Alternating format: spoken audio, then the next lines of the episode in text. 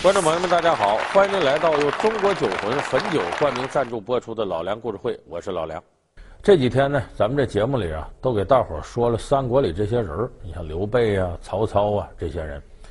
呃，您可能细心的观众朋友会发现，咱每期说这个话题呀、啊，形式上差不多，都说这三国里头这人是什么样，然后咱们按照历史上真实的，你比方说引用《三国志》啊，或者其他史书的史料，来说明《三国演义》里边。有虚构的，哎，有言过其实的，有夸大其词的，有用了曲笔的。时间长了呢，《三国演义》的影响大，是很多人错误以为我看了《三国》，我这就是了解了三国那段历史。不对，这两者之间很大差别。它跟历史上真事儿之间的差别，有的时候啊非常大。你比方一开篇，咱们都知道这个豪杰三结义，刘备、关羽、张飞在张飞他们家后园子桃园里边磕头。不愿同年同月同日生，但愿同年同月同日死。有没有这事儿呢？没有。《三国志》里边说到呢，这仨人倒是挺好，就说反正晚上睡觉都在一个床上。估计那会儿这个住房条件很紧张啊。说这几位呢，有若兄弟，就亲的跟兄弟似的。只说到这儿，根本没提桃园三结义。再即使有三结义也不对。这哥仨谁老大？关羽老大。因为你翻《三国志》史书，你考证一下子。关羽出生自什么时候？公元一百六十年。刘备哪年生人呢？公元一百六十一年。也就是说，刘备比关羽小一岁，他怎么能是大哥呢？所以你要这么看，那按《三国志》啊，咱要较较真儿，对《三国演义》挑剔一下，那它里头毛病可大了去了。温酒斩华雄，究竟是谁人所为？魏延誓死心腹汉室，他又如何成了反贼？过五关斩六将，千里走单骑，一件事尽显关羽神勇本色。可背后又有什么不为人知的秘密？老梁故事会为你讲述《三国志》，揭发《三国演义》。头一个事儿，温酒斩华雄，谁干的？他说：“那关云长吗？”不就他们这是把华雄宰了？曹操那杯酒还热乎着呢。说关羽真厉害。其实这个三国里头啊，罗贯中对这个刘备很好，对诸葛亮很好，对关羽最好。把历史上不是他的事都往他身上安。谁干的呢？不是关羽干的，是孙坚。孙坚是谁呢？孙权、孙策他爸爸。那么罗贯中美化关羽还不光这一点，咱都知道他美化关羽有一个经典桥段。叫关云长单刀赴会，就说呢，鲁肃、鲁子敬为了把这荆州要回来，那么那时候刘备已经带兵入蜀了嘛，荆州是关羽看着，就请关羽呢到江东来，说咱们谈谈这个事儿。这酒无好酒，宴无好宴，说关公自个儿过来了，自个儿过来，胆略过人呢，这是在酒席宴前，酒过三巡，菜过五味，鲁肃就说了，这个咱们这个。荆州你不借的吗？你得还我呀！话里话外意思，你要不还，你看不看着？你等于孤身入虎穴。我这一动眼，一眨巴眨巴眼，刀把手上，嘁哩咔嚓，你命就没了。但没想到这关羽呢，哈哈一笑，借着点酒劲儿站起来了，拽住鲁肃的胳膊：“子敬啊，今天我可喝多了。你要如果呀，就说这个事儿啊，呦呦呦，我这这手都哆嗦，你看我拿刀都拿不稳了。”你再说这个，然后拽着鲁肃的手就往江边走。你想想，鲁肃不止那些刀斧手，主帅被拿下来，哪敢动啊？就这么着，关羽拽着鲁肃的手到江边，然后乘上一叶小舟，很潇洒的回家去。关羽，不要伤了大都督！让开！让开！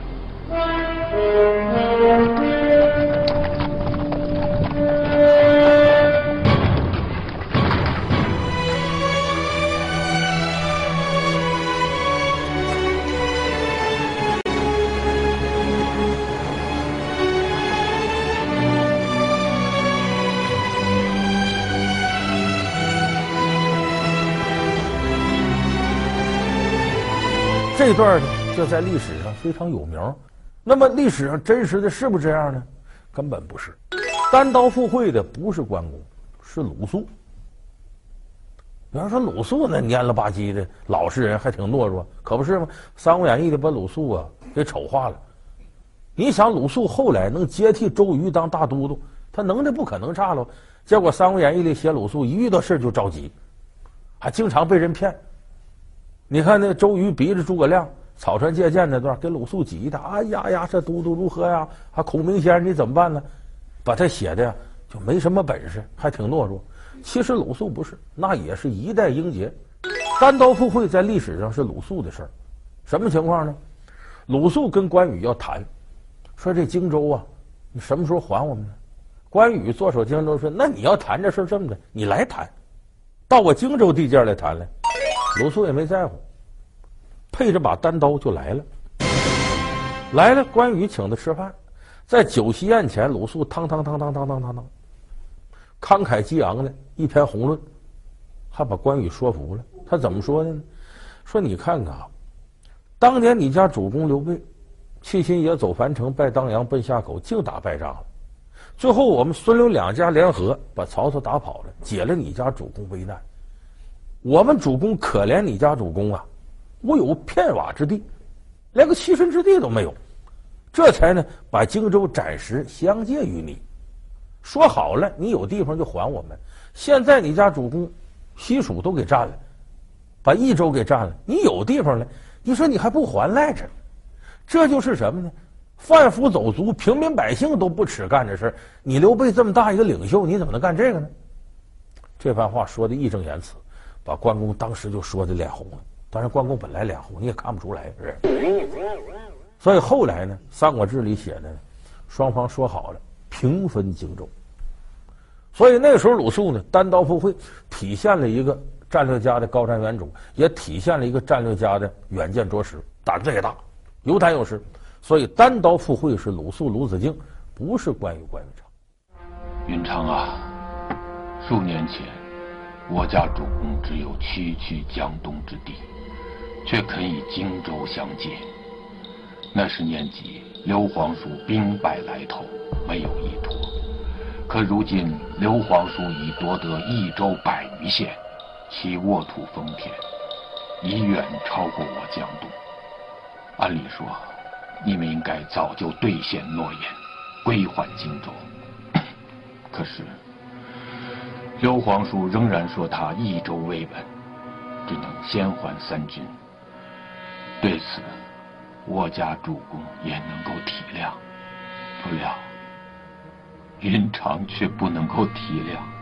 那我来问你，东吴为什么总说荆州是借我们的？荆州是我们从曹操手里夺回的大汉城池。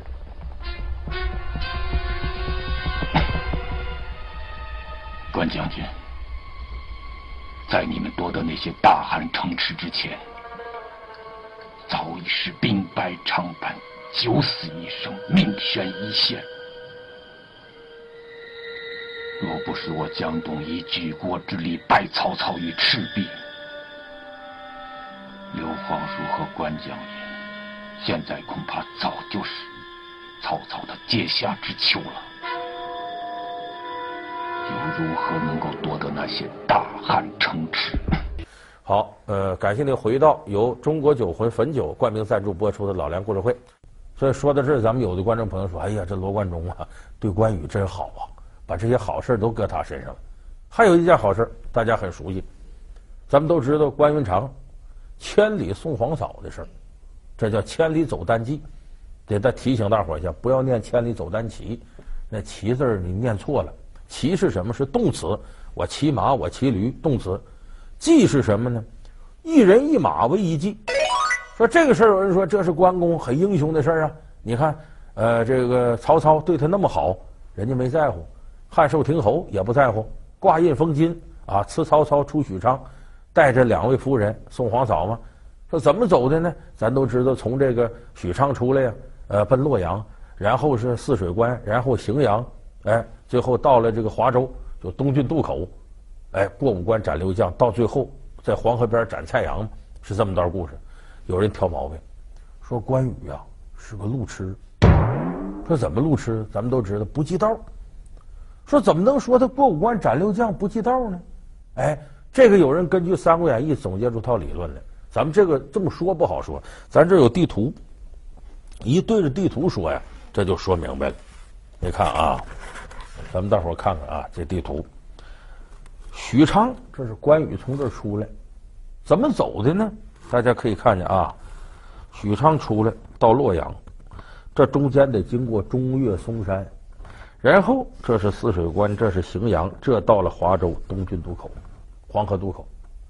说这就没关羽没路吃，你大伙琢磨琢磨啊。他送皇嫂送谁那去？得送刘备那去。刘备这时候在哪儿呢？大家看，应该在这块儿，现在河北这一带，冀州嘛。他起码应该抄近道到荥阳往上走，或者那时候说那阵没道也不要紧，那通过这儿走陈留渡黄河这么过来，应该是直着往北走。可你看关公怎么走的啊？从许昌出来，往大西北去。知道的说他这是可能认路认错了，不知道以为要投西北，马超韩遂去。你看，稀里糊涂从许昌越过中岳嵩山，来到洛阳，白跑了几百里地，到这儿到黄河边了。可能关公明白了，你别看那时候没手机，没有这个 GPS 定位系统啊，我见着黄，这好像不对，来早了。这关公一琢磨，坏了。我走岔道了，赶紧窝窝头，再往东走，这才到汜水关，到荥阳，到这儿才过来。所以有人说关公是个路痴，跑错道了。你说当时在洛阳守这人，让关公给杀了，多冤枉！屈死了！关羽，下马受降，随我去见丞相。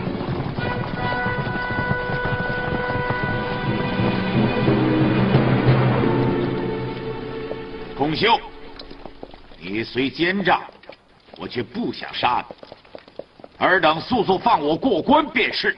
你不杀我，我却要杀你进宫。上！上！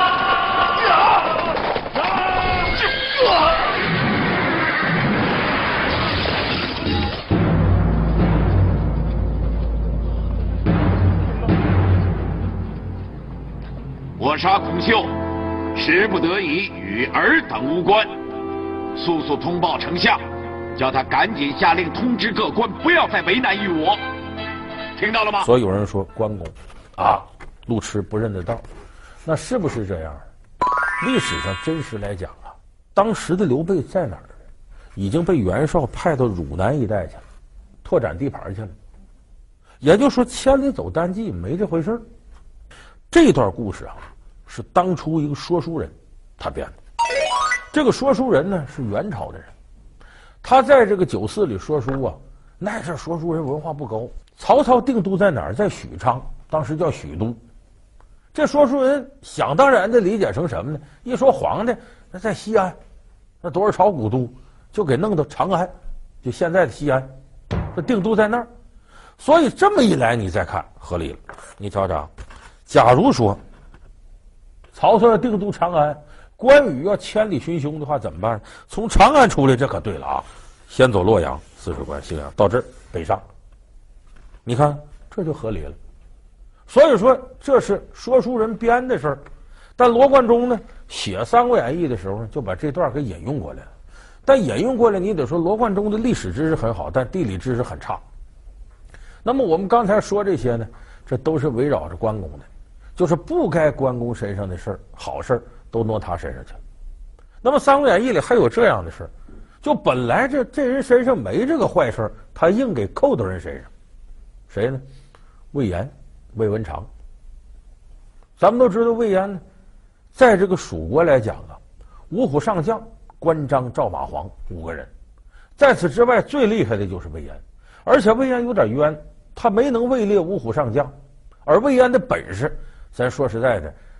可能武功上他不如关羽，但是带兵打仗，这个魏延绝对是个将才，很了不起。可是《三国演义》里写的什么呢？此人脑后有反骨，诸葛亮就认定了他脑后有反骨，这人都得造反。末将拜见主公，拜见孔明先生。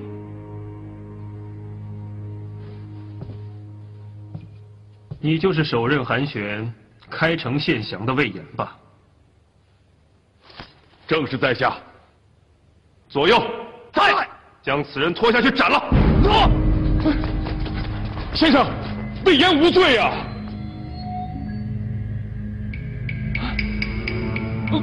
主公。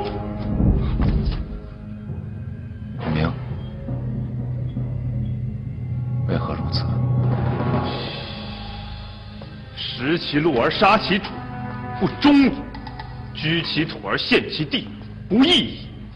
如此投机小人，必须杀。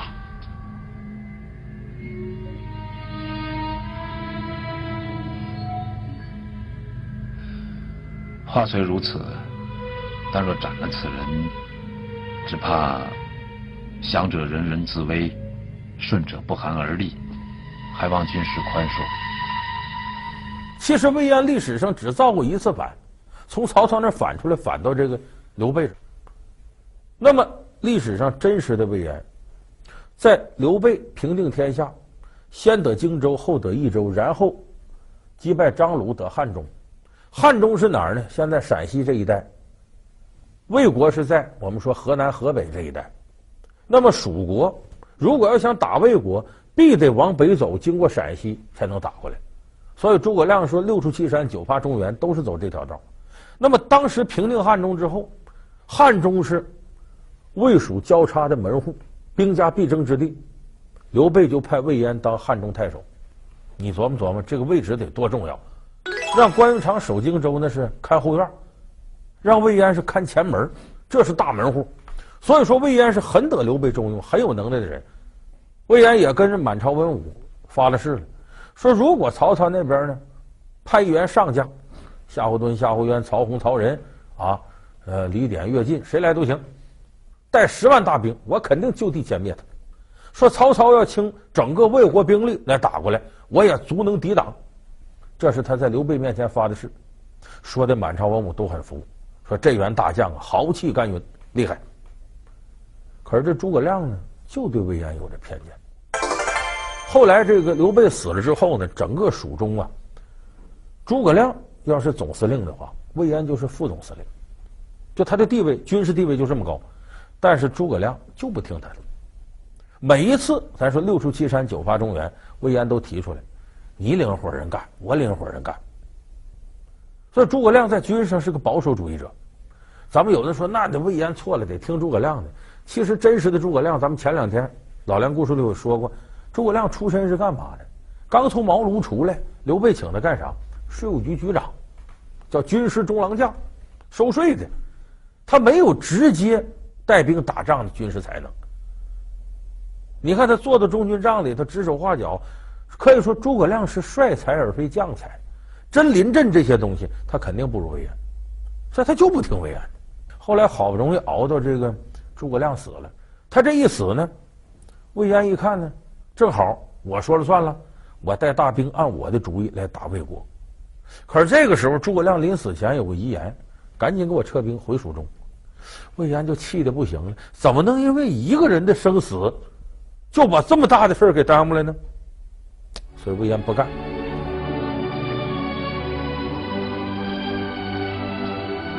封丞相一年，在他兵天之后，三军依序撤回蜀中，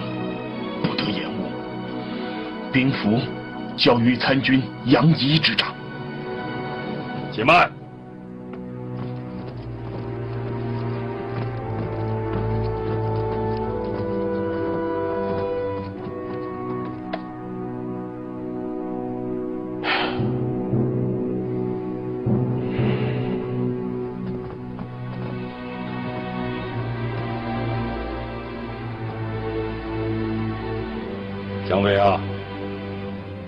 是谁让你把这兵符交于杨仪的？上将军是什么意思？大家听着，丞相已经不在了，从今日起，我便是三军之主。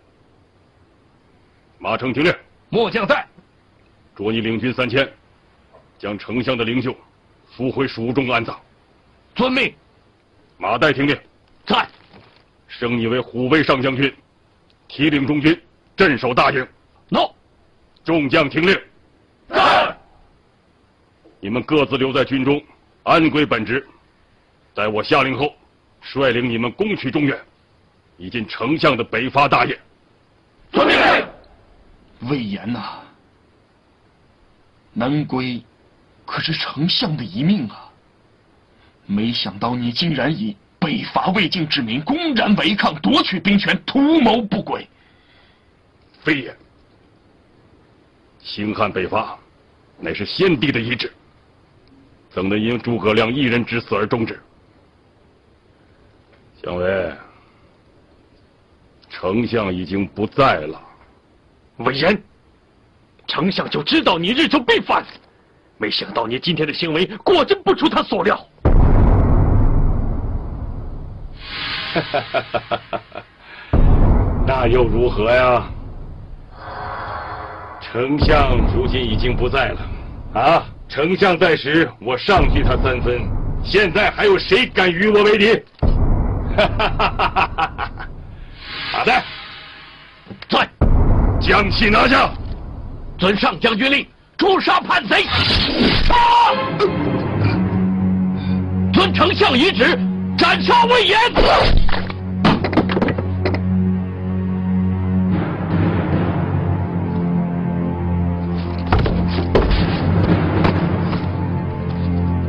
三国演义》编得非常精彩，但可惜了了。魏延在历史上一代名将，让罗贯中给糟蹋成这样。人家根本就没有反意，硬说人家脑后有反骨，还硬说自个儿正得意呢啊！谁敢杀我？啪一刀成安乐死了，变成。所以今天我们给大伙说了《三国志》和《三国演义》之间的差别，所谓正史和小说之间的差别。有的人说那《三国演义》这不胡说八道吗？别看了，不是，《三国演义》是什么？演义嘛，小说写故事，逗你乐。哎，你索性看《三国演义》就看个乐，别拿它当正史。包括今天我跟您按《三国志》方式来揭发《三国演义》里写不实的地方，你也别完全当真。哎，关二爷呢，咱们这个呃山西人心里都知道，这是很了不起一员武将，也是中国人呃行为方式的一个楷模。咱该怎么崇拜还怎么崇拜。咱说这个呢，无非就是给您的生活添个乐。感谢您收看这期由中国酒魂汾酒冠名赞助播出的《老梁故事会》，我们下期节目再见。